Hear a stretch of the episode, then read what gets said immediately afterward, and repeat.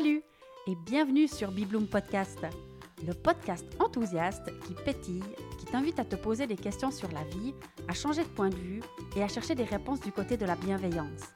J'y partage mes réflexions et découvertes personnelles en fonction de ce que je vis au quotidien et j'invite régulièrement des personnes avec qui j'ai plaisir à échanger pour partager avec toi et t'inspirer.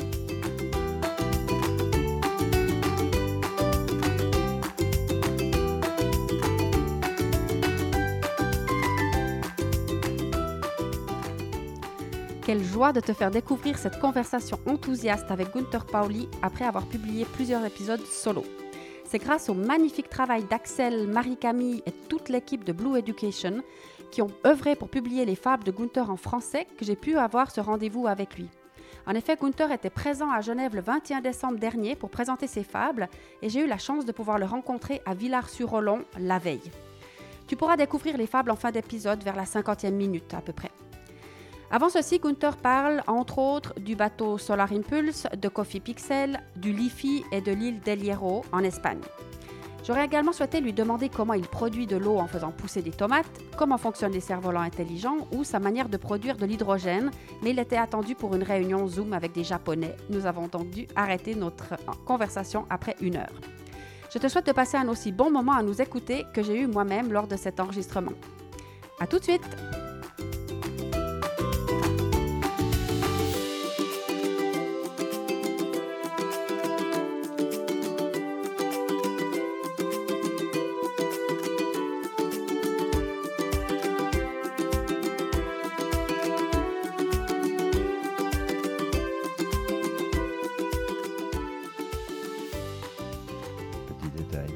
Ouais, c'est un petit détail, mais qui compte quand même. Hein.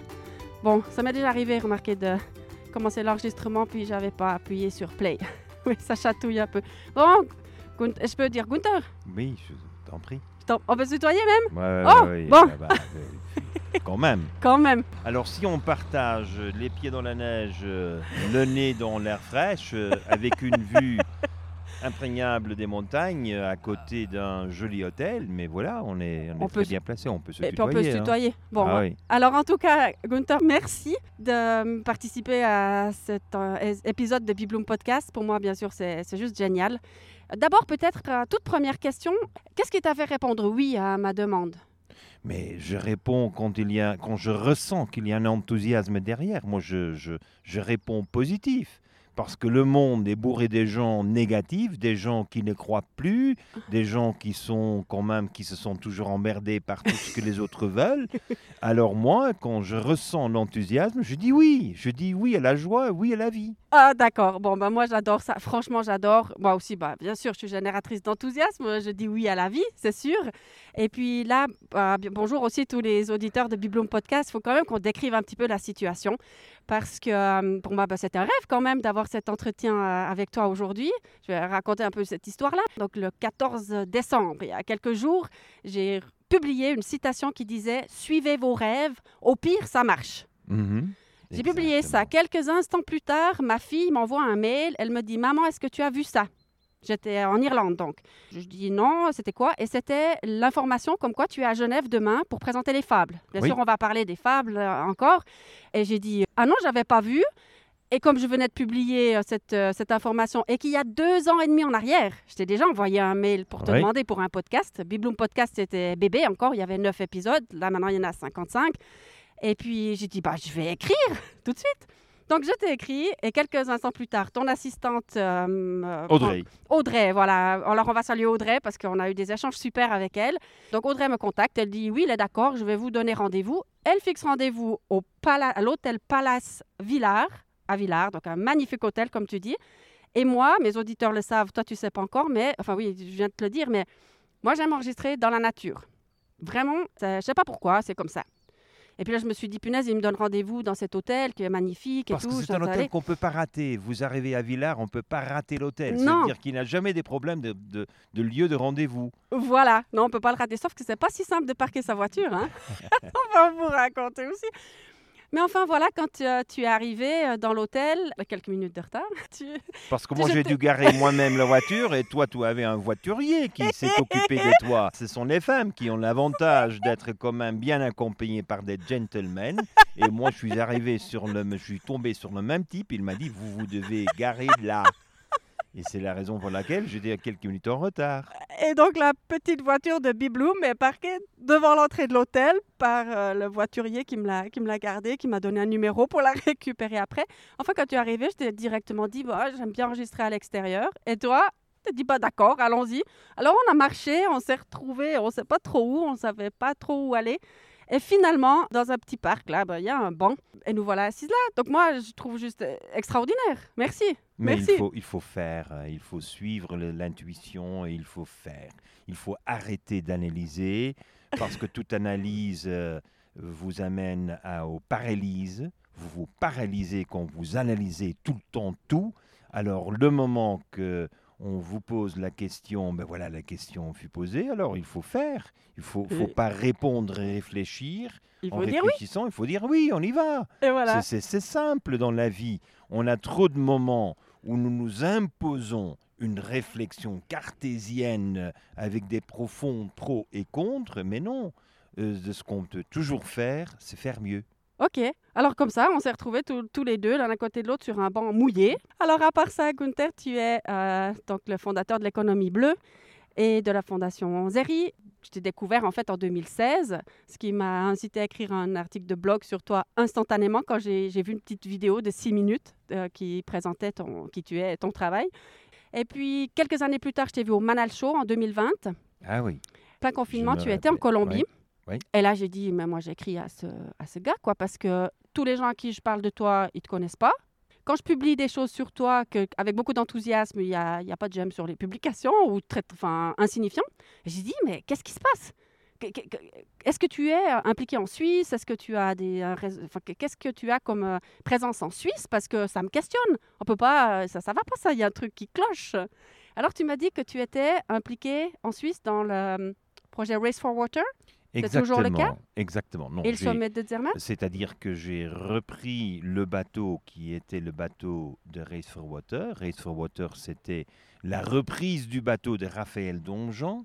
Raphaël qui a fait avec euh, le fameux bateau Planète Solaire, qui a fait le tour du monde en deux ans en utilisant que l'énergie solaire. Ce bateau fut repris par Marco Simeoni, un autre Suisse qui a monté une autre fondation, Race for Water. J'ai rejoint son conseil et lors de, ce drame, de ce déploiement, de ce drame de, Covid, le bateau s'est retrouvé coincé dans la mer de la Chine et, et- et là, j'ai repris la responsabilité de pouvoir faire entrer le bateau au Japon, mais les responsables du bateau avaient en a marre et ils ne voyaient pas du tout le futur, euh, comme c'était vraiment le négativisme partout, tout le temps, on interdisait tout, euh, tout le temps. Ils ne voulaient plus en faire et moi j'ai repris le bateau et j'ai dit mais je relance, Euh, moi je garde cet grand esprit de ce bateau parce que le bateau, vous savez en anglais le bateau est une femme, en, en- en français c'est un homme, c'est masculin, ça ça va pas le bateau, it's a she. Euh, it's not a he, it's a she pour moi. Et j'ai appelé le bateau immédiatement Porima. Porima, c'est la déesse romaine, dans la mythologie romaine, c'est la déesse du futur et la protectrice des femmes enceintes. Et j'ai dit, voilà, il faut, euh, lors de ce Covid, il faut penser à la renaissance, il faut renaître une culture de fer après toutes les interdictions, dans tous les détails qu'on nous a imposés, avec une culture de, de je, je dirais même une culture de contrôle total euh, que je me suis dit, on se prépare pour euh, la libération. Et la libération soit être accompagnée par une déesse. Une déesse qui réfléchit depuis 2000 ans euh, au futur. Et, et la déesse Porima est devenue notre symbole, notre bateau. Et, c'est le lien que j'ai aujourd'hui avec la Suisse, c'est que Porima est devenu notre cheval de bataille pour que l'industrie maritime se transforme. Parce que on ne peut pas oublier que tout le monde fait des erreurs, tout le monde fait des dégâts, nous sommes, nous sommes des êtres humains, euh, c'est tout à fait normal, personne n'est parfait. Et, moi je me suis dit, euh, le secteur maritime, c'est quand même... c'est quand même écarté de tout le processus de, de, transformation écologique. Ils utilisent le fuel le pire qui existe.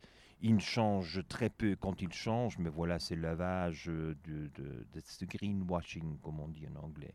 Et je dis non, moi je fais faire preuve que je ne reprends pas un bateau pour avoir un symbole, mais je reprends le bateau pour en faire une série.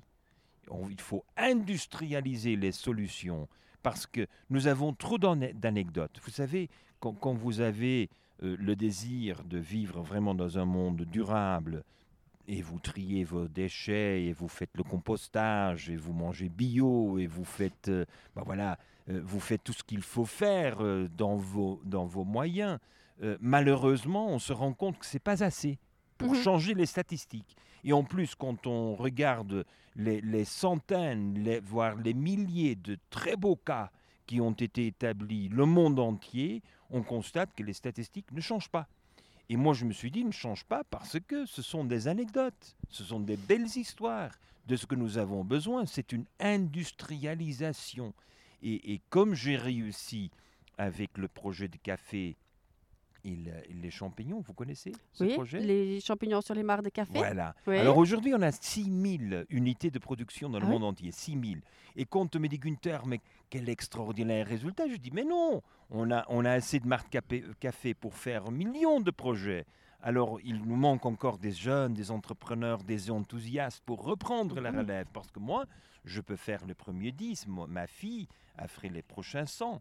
Mais on a besoin de milliers d'entrepreneurs mm. pour reprendre cette, cette initiative qui est simple, mais qui a un impact. Parce qu'au lieu d'avoir simplement un café, vous avez café, sur le marque café, vous faites des champignons. Les déchets de champignons sont une extraordinaire nourriture pour les poules. Si vous mhm. n'avez pas de poules, ben voilà, vous, vous le donnez à votre chat ou votre chien. Et, c'est là où j'ai toujours constaté cette grande opportunité de faire beaucoup plus ce qu'on s'imagine. Et, bien entendu, si on le multiplie par les milliers de personnes qui prennent cette initiative, eh bien, on va changer les statistiques. Oui, et on va donc changer le monde. Ah mais, mais c'est le seul but, hein. on est ici pas pour, pour vivre, on est ici pour changer le, monde. il faut, faut quand même faire de ce monde, euh, il, faut quand même refuser cette notion de la pénurie. Vous savez que moi j'ai un bateau avec hydrogène, avec un cerf-volant intelligent, avec robotique, avec euh, des panneaux solaires. Moi j'ai trop d'énergie. Comment est-ce qu'il était possible qu'on nous parle de la crise énergétique? Il y a une crise de gestion. Oui, ça je vois. Mais il n'y a pas de crise d'énergie, il y a assez d'énergie pour tout le monde.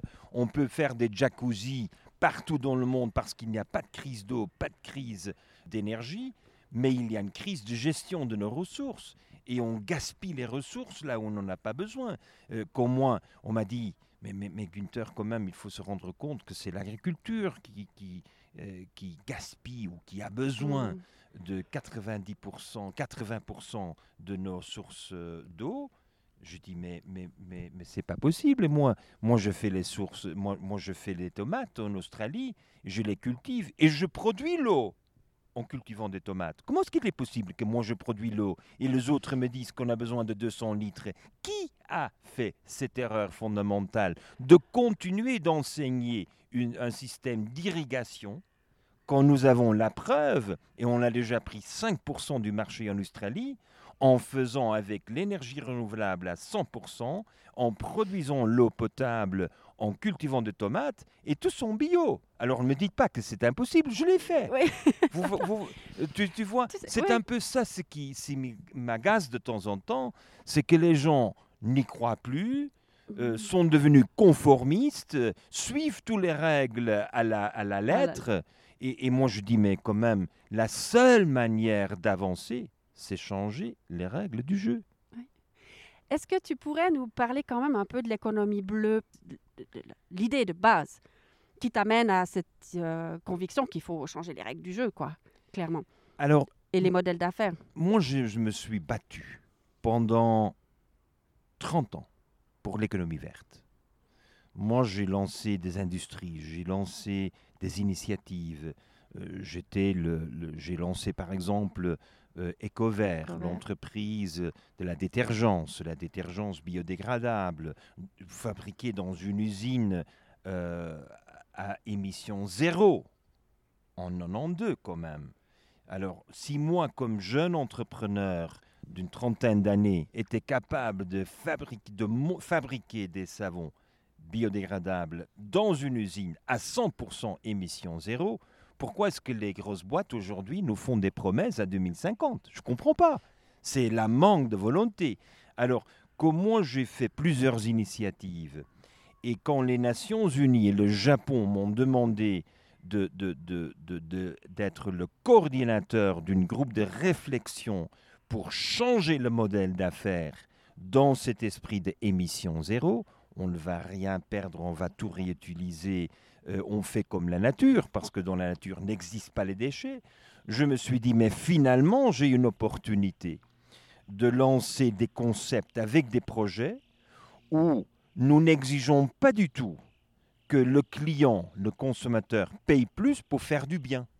Parce qu'aujourd'hui, dans l'économie verte, on vous demande de payer beaucoup plus, 30, 40, 50% plus, parce que c'est bien pour vous et bien pour la nature. Ça veut dire que nous avons aujourd'hui une économie où ce qui est mal pour vous et mal pour la nature est bon marché. Mais, mais, mais qui a inventé un tel système? C'est un farfalu, c'est pas possible. C'est un- c'est quelqu'un qu'il faut mettre en prison pour moins une nuit. Au moins une nuit qu'il fasse la réflexion. Qu'est-ce que nous avons inventé Une économie globalisée où ce qui est mal pour vous est le meilleur marché. Et c'est là où je me suis dit, si je suis capable d'utiliser quelque chose qui existe, qui est local, qui est chez moi et qui n'a pas de valeur, et moi, jeune, créatif, entrepreneur, un peu fou, dans la folie, je m'imagine que le marc café puisse se convertir en champignon, que la poussière des mines puisse se convertir en, En papier pied. Alors, quand je commence à, à réfléchir que l'eau de mer est la base de l'hydrogène, quand je fasse la réflexion, euh, quand je fais la réflexion que, que nos cerfs-volants avec lesquels on a joué comme enfants puissent nous donner une énergie éolienne 24 heures sur 24, 7 sur 7 euh, toute l'année, alors je me suis dit, alors il faut le faire. Alors parce que moi, je ne suis pas scientifique, hein, je, je suis un enthousiaste par nature. Quand moi je constate qu'il y a des scientifiques qui me le proposent, ma seule réaction est on le fera. Et on le fait. Et moi je suis le responsable. Je ne demande personne de me financer, je ne demande personne de me donner un avis de conseil. Non, le, but c'est de faire. Et comme aujourd'hui par exemple le papier pierre, on a une production de plus de millions de tonnes, millions de tonnes de poussière convertie en papier. Et en Europe, on refuse parce qu'on dit que c'est pas le papier avec cellulose. Et, et- et si c'est pas fait de cellulose, le client, euh, bah voilà, il, achète quelque chose qu'il n'a pas voulu. Je dis mais c'est fou.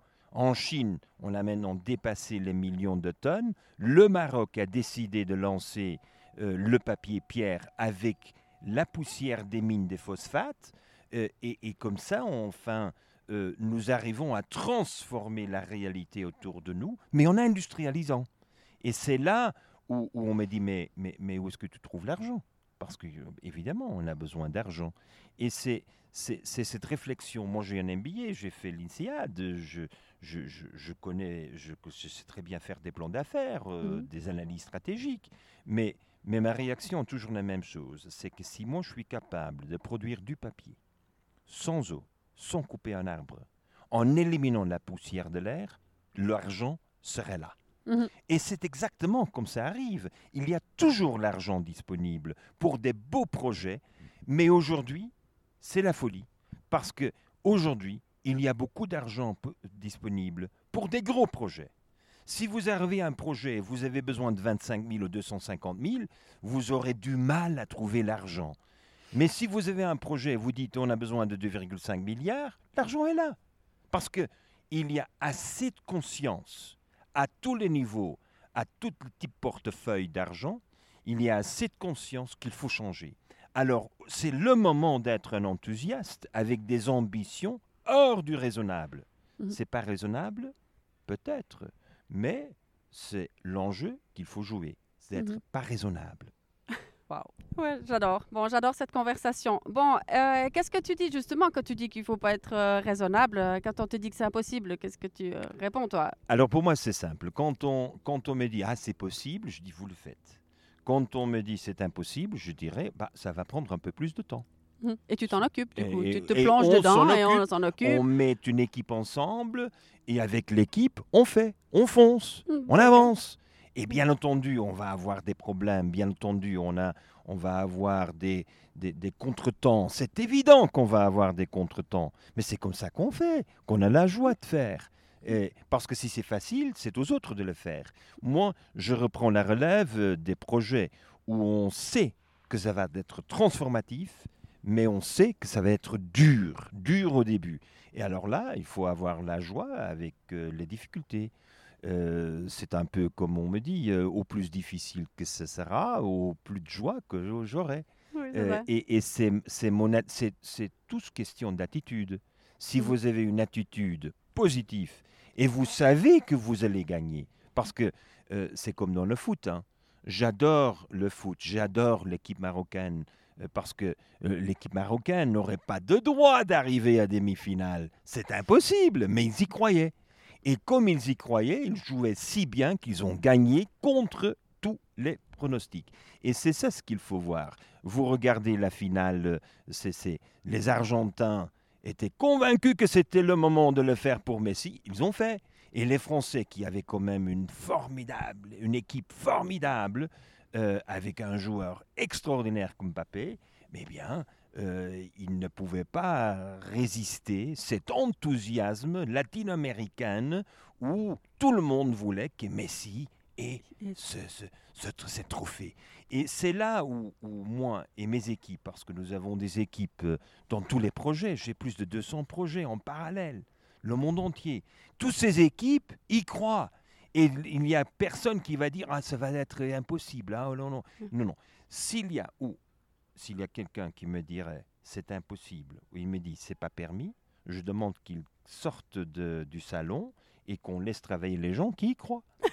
Parce que les gens qui me disent ah non la loi m'interdit, alors moi je vais changer la loi. C'est simple. c'est tout simple, en effet. C'est tout simple. Pourquoi simple. accepter une loi qui n'a pas de sens? Euh, je, je vous donne un, un cas concret. En, en Europe, partout, on a séparé l'épuration des eaux et la gestion des déchets. La déchetterie n'a rien à voir avec l'épuration d'eau, des eaux grises, les eaux noires. Et, je ne comprends pas. Parce que euh, si moi je veux faire du gaz, du biogaz, j'ai besoin beaucoup plus de charges biologiques dans mon eau qu'arrive avec les eaux grises des maisons. Alors que fais-je? Comme nous avons déjà fait dans cette ville, dans le monde entier, on prend le 50% de la déchetterie municipale biologique et on le met dans l'eau et on fait du biogaz. Et je paye la totalité de l'épuration d'eau grâce à la vente du gaz. C'est-à-dire que j'enlève du budget des villes le budget pour l'épuration d'eau grâce aux ventes de gaz. Et aujourd'hui, on me dit qu'il n'y a pas de gaz. Mais, mais excusez-moi, je, je peux, j'ai fait l'étude pour plusieurs pays qui me l'ont demandé. Je l'ai fait pour l'Argentine, je l'ai fait pour le Maroc, je l'ai fait pour plusieurs villes. Et j'ai fait la preuve que dans la charge biologique totale produite par une ville, je peux fournir la totalité de gaz dont a besoin cette ville. Alors, pourquoi est-ce qu'on ne le fait pas? Parce alors qu'il y a une loi qui interdit, Mhm. qui a séparé. Alors, il faut changer la loi. Puis tu as réussi à changer la loi? Ah, dans, plusieurs, dans plusieurs pays, je l'ai déjà fait. Oui. Et bon voilà, après d'avoir fait deux, trois, quatre fois, j'espère que les vrais responsables politiques, avec une vraie amour pour leur territoire et pour leur, euh, et pour leur euh, population, et s'ils sont vraiment amoureux, ils sont vraiment engagés, ils vont changer la loi. Bon, moi je t'avais rencontré, euh, enfin j'étais euh, comment impliquée du coup dans l'organisation de ton Tour de France là en 2020, qui était né de tes, tes réflexions justement pendant ce, ce confinement, tout ça. Et puis à ce moment-là, il y avait quelque chose qui était très enthousiasmant et je, je serais intéressée à avoir des nouvelles, c'est le LiFi. Oui. Et euh, Coffee Pixel. Oui. Tu avais rencontré donc euh, Guillaume Lopez à ce moment-là. J'ai fait d'ailleurs un podcast avec lui. Très bien. alors on te salue, Guillaume, au passage aussi. Euh, il y avait ces deux projets notamment. Euh, tu peux nous dire quelque chose là-dessus? C'était enthousiasmant, ce LIFI. Alors, mais avant tout, euh, les Super France euh, était cette initiative avec Idriss Berkane où nous avons, où, où nous nous sommes dit, mais on ne se laisse pas faire, ce confinement. Il faut quand même enthousiasmer les gens. Et il y avait des statistiques derrière qui nous ont motivés euh, de prendre l'initiative dans l'immédiat. C'était les suicides. Ouais. On a vu qu'il y avait euh, euh, un rebondissement, mais inacceptable socialement, des suicides. Il y a des statistiques qui ne sont pas encore publiées, mais auxquelles on a eu accès, et grâce à des amis qui étaient quand même choqués quand ils étaient comme responsables des statistiques, ils ont vu les données, ils ont dit mais nous avons vraiment une épidémie de suicides. Et on a dit mais la Ouais, il seule agir. manière. Alors il y avait euh, les suicides, surtout euh, les jeunes entre 18 et 26 ans. Et alors avec Idrissa Berkane, on s'est parlé, il dit, il faut agir. On ne peut pas laisser ça. Euh, parce que euh, n'y a personne avec qui on pourrait parler. La majorité des gens se croyaient confinés complètement dans leur maison avec rien à faire, rien à penser que le négatif. Et on a dit, on va sortir. Mais bien entendu, tout le monde était confiné. Et alors là, il y a une règle en France, et c'est une règle fantastique. hein. C'est une règle qui dit quand même que le maire est le chef de la police. Le maire est chef de la police. Alors si le maire acceptait de faire des réunions, bien entendu tout en respectant le distancement, etc., euh, c'est le maire qui peut nous inviter de faire des réunions pour des raisons qui étaient très claires. C'est éviter que cette épidémie de suicide se poursuivrait.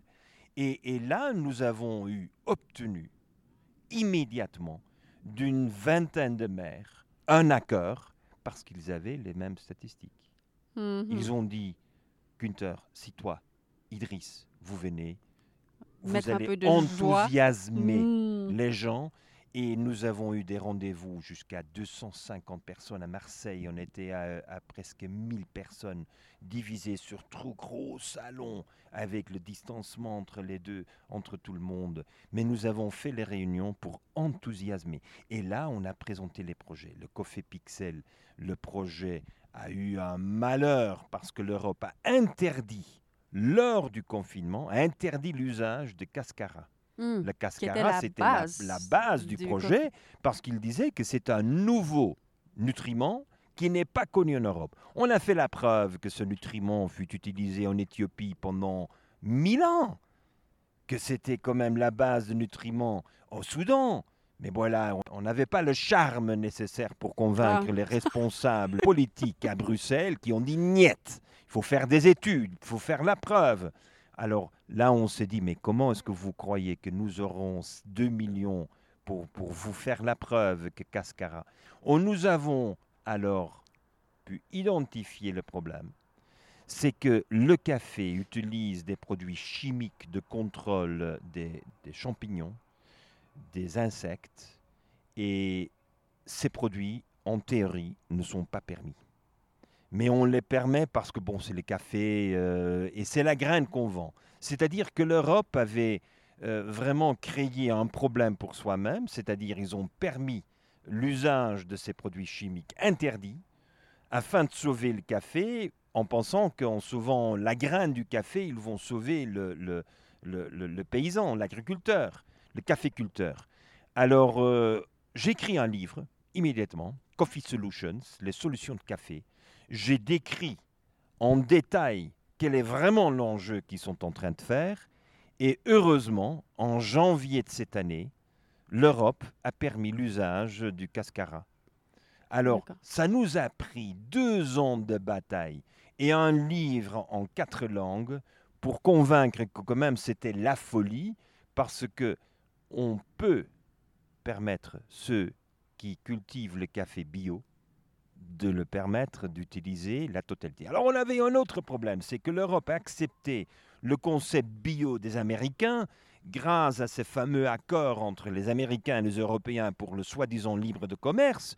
Et la définition de bio américain n'a rien à voir avec le bio pour les Européens.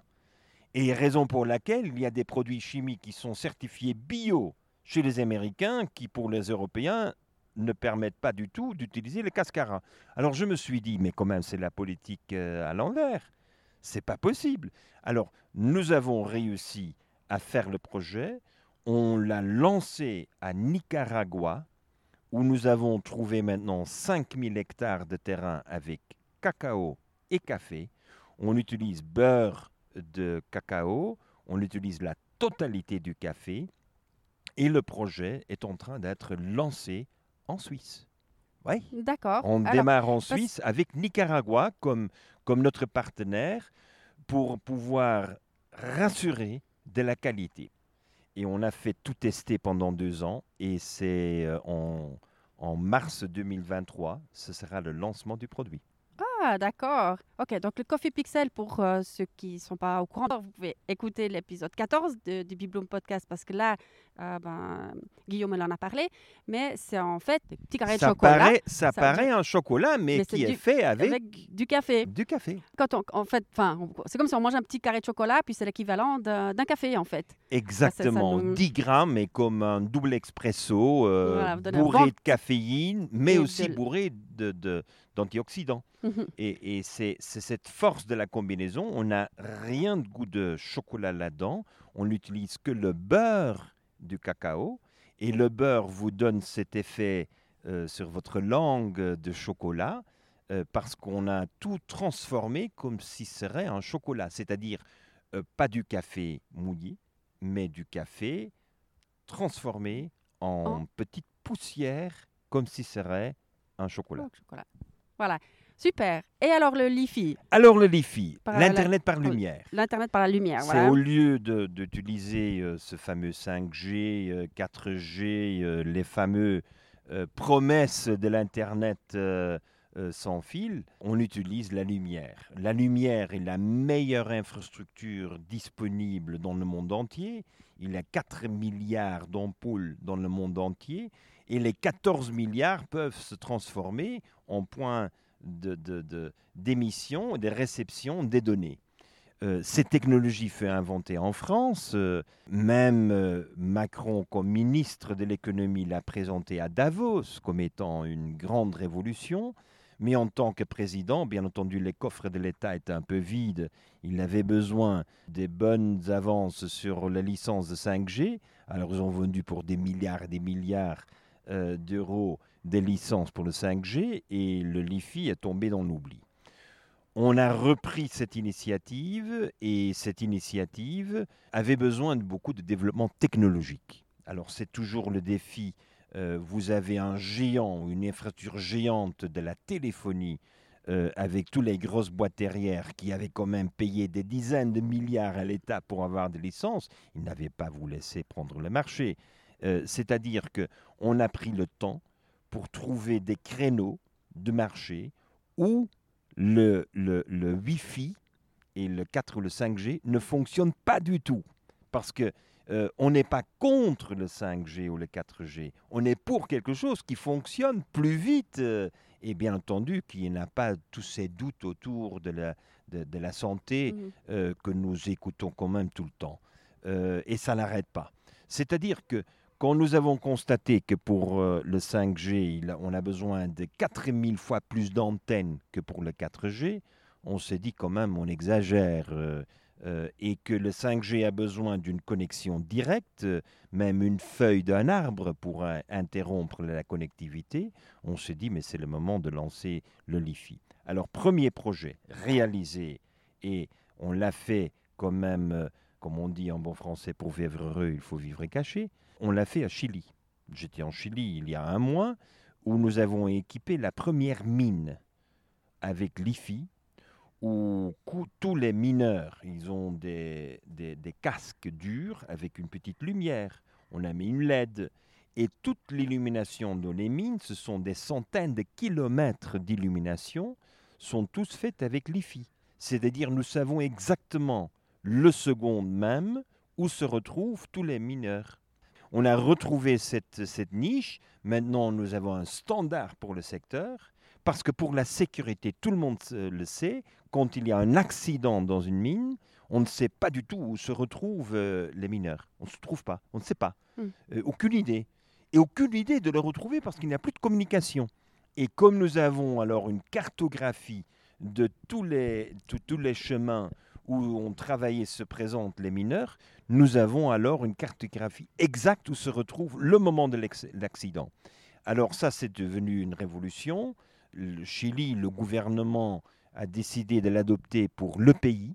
Nous avons également maintenant les contacts euh, pour euh, l'Afrique du Sud et d'autres pays pour lancer le, projet de la, de la sûreté, de la pour, pour quand même sauvegarder la vie des gens qui risquent leur vie. Parce que vous pouvez être euh, en faveur ou contre les mines, mais on n'a sans or ou sans, sans cuivre, on n'a pas, pas de téléphone, on n'a pas de machine euh, électronique pour la santé. euh, les systèmes médicaux dépendent tous de ces, de, ces, de ces minéraux, de ces métaux, ces métaux précieux.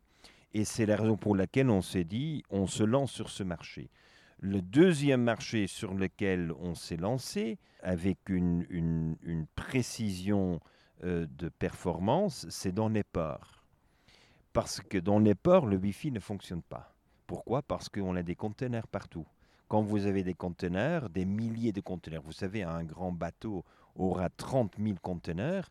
Dans les 30 000 conteneurs, vous n'avez aucune manière de vous communiquer ni par radio, alors pas par Internet, ni par Wi-Fi. La seule manière de se communiquer, c'est par l'IFI. Alors, nous avons euh, décidé de suivre une stratégie peu antagoniste, euh, une stratégie qui ne dérange pas les gros et les grands, euh, tout en sachant qu'un jour on y arrivera. hein. On ne le laisse pas tranquille parce que ça n'a pas de sens. À la fin de la journée, j'ai décidé avec nos équipes de nous concentrer sur ce créneau parce qu'on fait du bien là où le système de communication sans fil ne fonctionne pas et on en a besoin. Donc ça serait ça comme une porte d'entrée pour un Surtout pour bousculer plus de développer, oui, Mhm. mais c'est surtout pour développer la technologie, euh, la fiabilité du système, parce que bien entendu, un système industriel a une autre fiabilité qu'un système euh, pour un consommateur euh, individuel. Oui. Alors c'est là où on a décidé et ça avance. Ça avance. Patience, patience, mais donc avance. euh, voilà, ça va On un- fait. Un, pas après l'autre. D'accord. Alors voilà, là on a fait un peu le tour de quelques projets assez techniques en soi, et moi j'aimerais bien t'entendre encore, en tout cas sur deux, deux thèmes, mais entre autres sur le projet de l'île El Hierro. Oui, El Hierro, bah, c'est... El Hierro, c'est vraiment un rêve. Alors, le contexte, c'est que les villages meurent. Les, les petites villes meurent. C'est-à-dire que on n'a plus ce qu'attendent les jeunes ou les générations d'aujourd'hui, ni d'hier, ni de demain. On n'offre plus ce qu'on attend avoir à sa portée. Et c'est la raison pour laquelle presque euh, il y a une perte de population.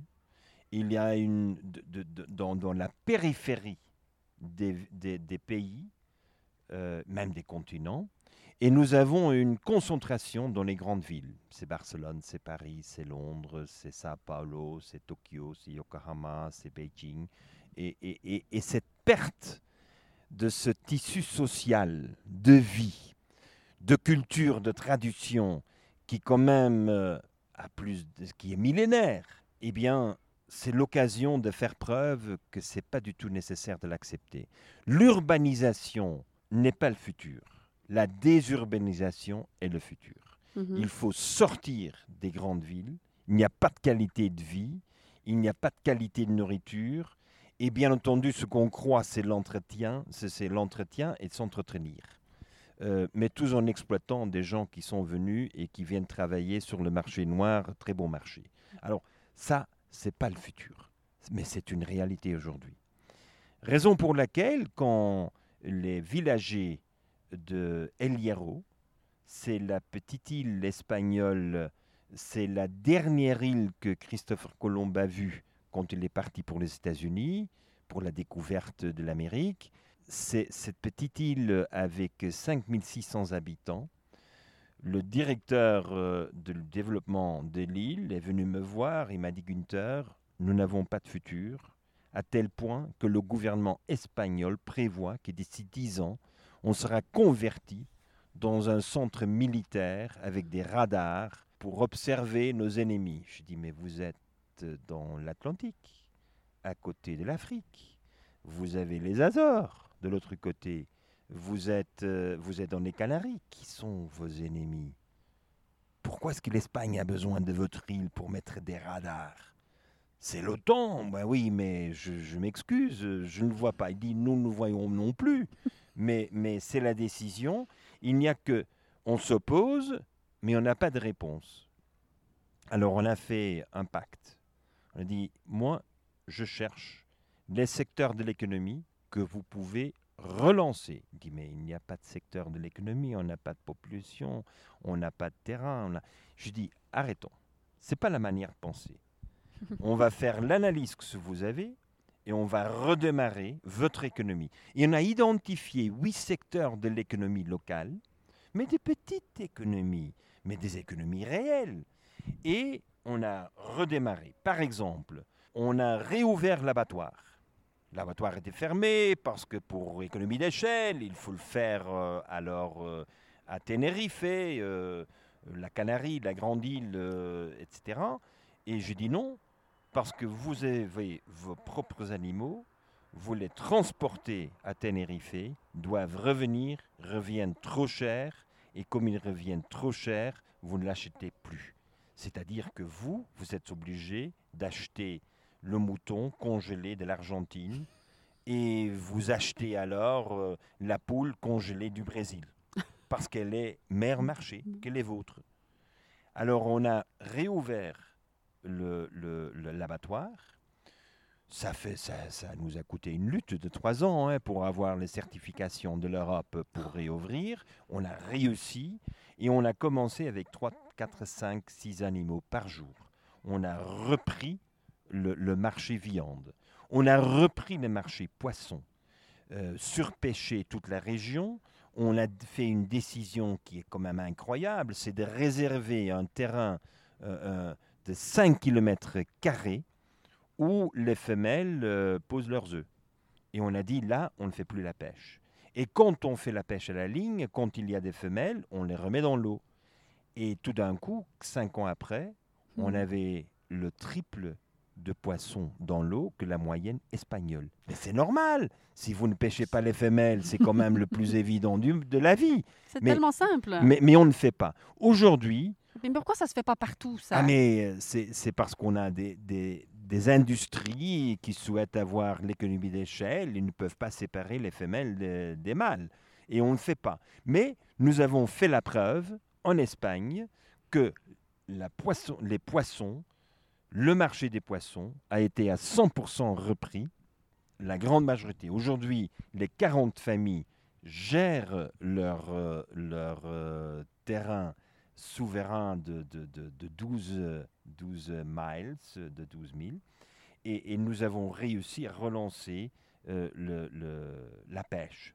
Nous avons relancé le vin, et parce qu'il y a des cèpes de, de 1700 qui se retrouvaient, qui n'avaient pas, soi-disant, la productivité des nouvelles cèpes, mais c'est des cèpes qui sont les à l'origine du vin de la région. On a investi presque 2 millions dans une, unité de production de vin et on est passé avec une coopérative où tout le monde qui avait plus de 100 kilos de raisin pouvait devenir membre de la coopérative. Et aujourd'hui, la vente est de l'ordre de 160 000 bouteilles par an. Mais 70% est bu par les, locaux. Hein. ah bah, on ne veut pas les vendre. Aujourd'hui, le vin se vend à 26 euros la bouteille. Parce que maintenant, les œnologues, les Espagnols ont retrouvé les anciennes vignes qui n'existent plus euh, et c'est la seule production qui existe de ces anciennes vignes. Hmm. Et alors là, on a relancé. On a relancé le, lait de chèvre. Lait de chèvre, on a fait un calcul qui avait assez de nourriture sur l'île pour 6000 chèvres. On a commencé de faire la production de lait de chèvre, le, yaourt de lait, avec lait de chèvre. Et on l'a combiné avec euh, l'ananas euh, et les bananes bio cultivées sur l'île parce qu'on est sur le niveau de la Mauritanie. Et, la combinaison des deux nous permettait d'avoir un prix de revient, un prix de vente, un prix de vente, pas de revient, un prix de vente de, de 2,60 euros par litre de lait de chèvre. C'est dix fois plus que paye l'Europe.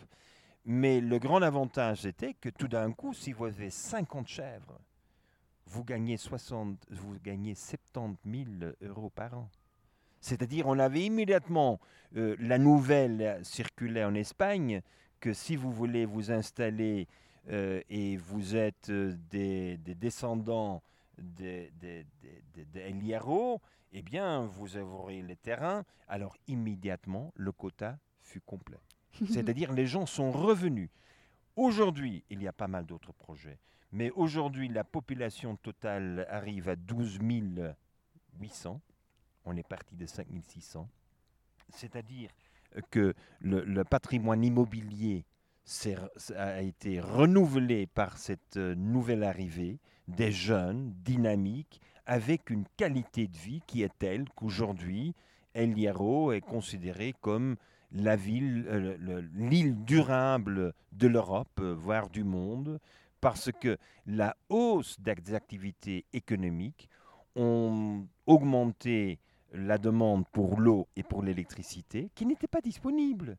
Et alors là, on a fait le grand coup, je crois le grand coup de vie de beaucoup de, de gens, y inclut moi, c'est qu'on a pu négocier avec le gouvernement espagnol, comme ils avaient négligé la totalité de l'infrastructure parce qu'ils ne croyaient plus dans le futur de cette île, euh, de négocier avec euh, l'État l'installation d'un système à 100% renouvelable.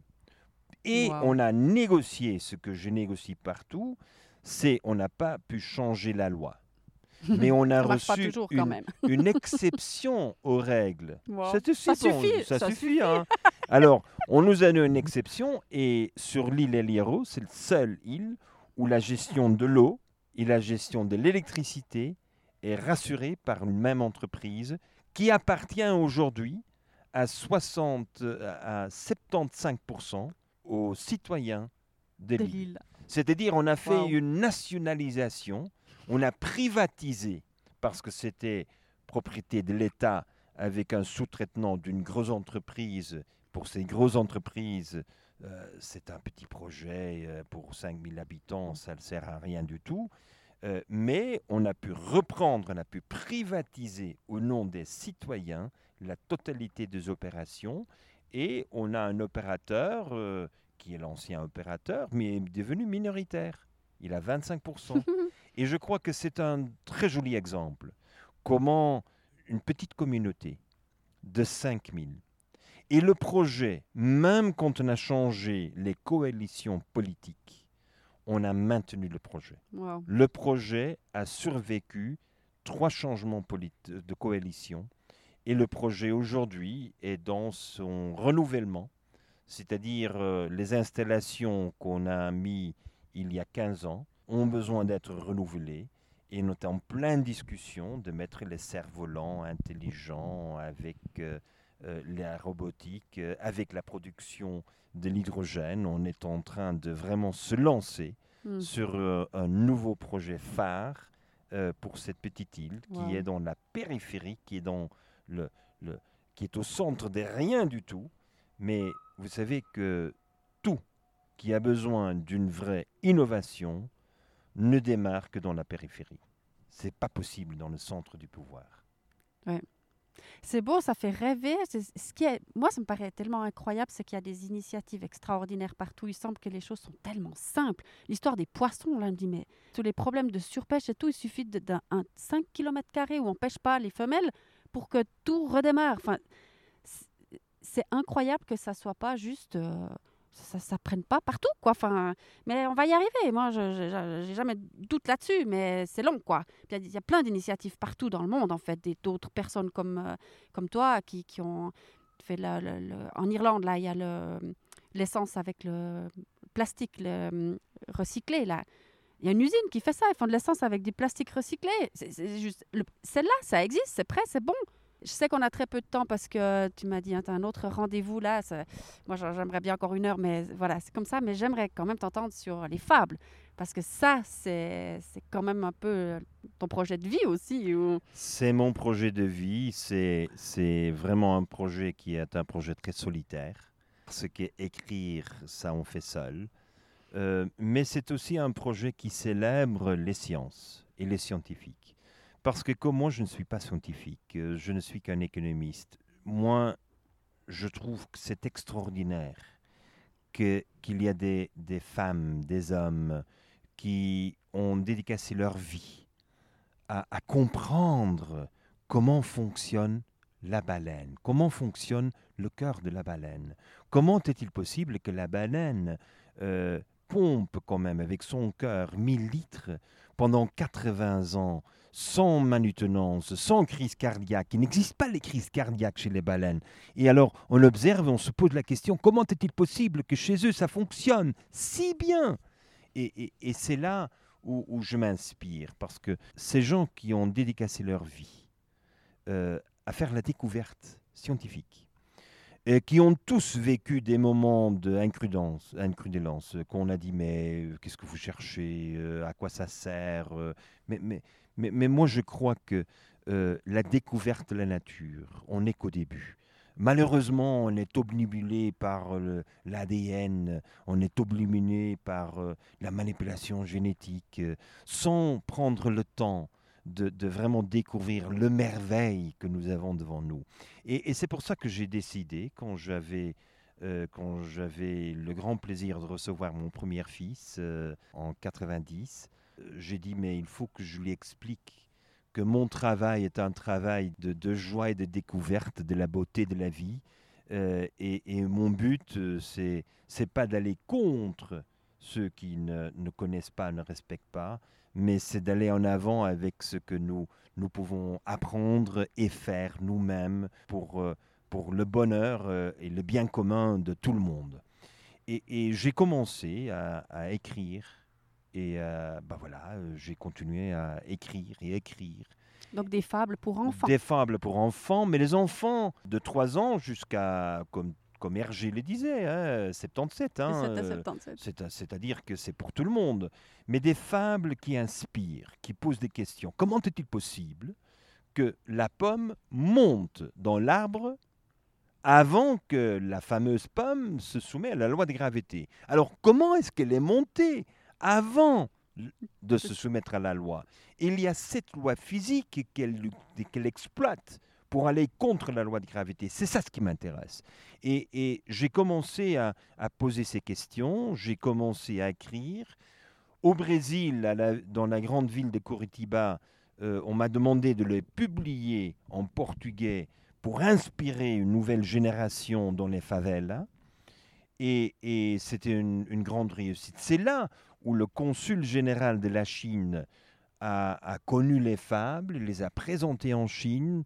Moi, je passais deux fois par an par Chine en, membre, en tant que membre du Club de Rome. J'avais de très bonnes relations avec l'Académie des sciences. Alors, il me parlait du projet des fables qui était le mien. Il me, il me demandait si j'étais prêt euh, de faire euh, un projet comparable en Chine. Alors, euh, fast forward, aujourd'hui, j'ai 324 fables publiées en Chine, sont disponibles dans toutes les écoles. Toutes les écoles euh, en Chine sont 795 000 écoles qui ont une petite, euh, cette petite bibliothèque des fables de Gunther pour inspirer les jeunes, non pas seulement de faire la découverte, mais de faire.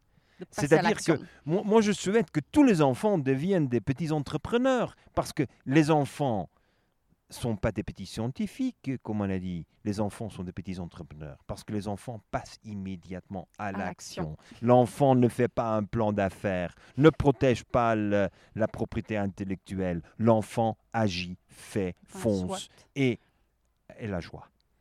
Et, et c'est là où, où aujourd'hui je termine, en 2023, je vais terminer mes, mes 365 fables. Euh, je vais réserver quelques mois pour terminer le travail. Ce serait un travail alors de, de 33 ans euh, de, de- vraiment de dédication. Et eh bien, demain, je présente à Genève pour la première fois l'édition française des cinq premiers fables. Et, on a fait un accord extraordinaire avec une équipe de jeunes. C'est que c'est très cher de publier 365 fables.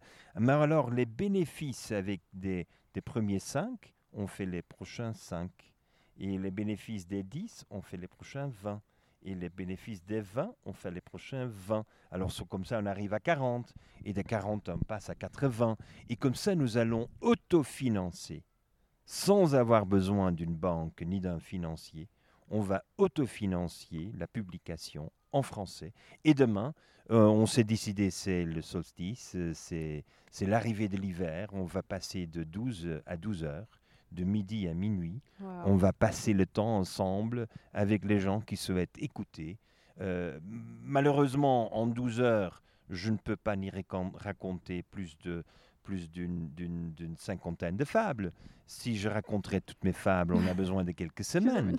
Euh, mais, mais, je veux vraiment donner euh, cet esprit de, de, de, de, la beauté et de la joie de faire la découverte euh, et de célébrer les scientifiques. Parce que je crois qu'aujourd'hui, les scientifiques sont sous, une pression terrible. Tout le monde veut qu'on gagne de l'argent pour l'université. Tout le monde souhaite qu'ils ont des contrats avec le privé. Mais la découverte, la contemplation de cette beauté de la nature, on a besoin du temps, patience. Et, et bien entendu, c'est quelque chose que ni l'État aujourd'hui, ni les entreprises, ni les consultants mmh. payent. Et c'est la raison pour laquelle je souhaite que mes fables soient vraiment cette, opportunité de d'enthousiasmer des milliers de jeunes de se lancer dans les sciences et faire la découverte afin d'en faire un monde nettement meilleur que nous avons aujourd'hui. Ça pourrait vraiment être juste la conclusion. Hein. c'est tellement, tellement beau. Merci. ouais, c'est magnifique. Donc, grâce à ton travail, tes fables, ta passion pour les sciences, tout ça, tu, tu, as, hum, voilà, tu offres ça au, monde. Et puis moi, j'aime bien toujours faire les liens aussi avec euh, concret comme ça. Et, euh, et donc, j'ai rencontré Marie-Camille et Axel ah, oui, il y a deux ans à, ce Tour de France. Donc, j'ai fait leur connaissance et c'est eux qui ont pris en, sur leurs épaules ce projet. Donc, ils ont pris cinq de tes fables pour l'instant, ils les ont illustrées, remaniées, mis en page, euh, mis en forme et ils les ont imprimées sur du papier pierre. Exactement, c'est un projet complet. C'est, voilà, c'est un projet extraordinaire. Alors moi, j'aimerais profiter de saluer aussi Marie-Camille et Axel qui ont travaillé comme, comme des, des, des, Je te rejoins. Des fous. Ils ont travaillé comme des fous avec ce, ce projet. Et puis, euh, bah, moi, quand j'ai vu passer de l'information qu'ils avaient fait ça, j'ai dit, oh, les fables de Gunther, trop bien. Alors, j'ai commandé directement. Je les ai, les ai là avec moi pour voir, ben, c'est quoi? C'est quoi du papier pierre? Ça ressemble à quoi? Euh, Ma fille, Charlotte, qui a été enthousiasmée aussi par ce projet, par ton Tour de France il y a deux ans en arrière, ben, je lui ai fait passer l'info aussi. Elle a commandé pour sa filleule qui est en France. Je souhaite que surtout mes fables soient pour toujours une découverte. Voilà une découverte surprenante. Et, je sais bien qu'une fois qu'on s'est mis dans l'esprit d'un enfant et qu'on redevient l'enfant que nous étions tous et toutes, on redevient l'enfant et on fait cette joyeuse découverte de voir qu'il y a des grandes surprises, même avec les petits ratons, même avec les bactéries, même les virus ne sont pas si mauvais qu'on le pensait. Ah, non mais non, le virus, ah, mon Dieu, le virus, il a un rôle à jouer, c'était la première vie. Alors, cette découverte de la vie, c'est ça ce que nous, dont nous avons besoin. Et il ne faut pas se rappeler de Günther Pauli, il faut se rappeler des fables, des fables et de l'opportunité de, de découvrir.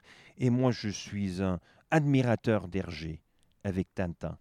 Parce que si j'écris aujourd'hui, c'est parce que j'ai eu l'occasion de lire les, les, les, aventures de Tintin. Je suis devenu un citoyen du monde, j'ai voyagé le monde parce que je me, je me voulais me positionner dans ma vie sur cette terre comme un journaliste qui fait la découverte de... de et, l'injustice, je lutte contre l'injustice au même moment. Et, et c'est là, ce sont aussi vraiment euh, l'essence des fables, c'est cette opportunité de faire la découverte, de faire du bien, de corriger le mal et d'être amoureux de la vie. Voilà.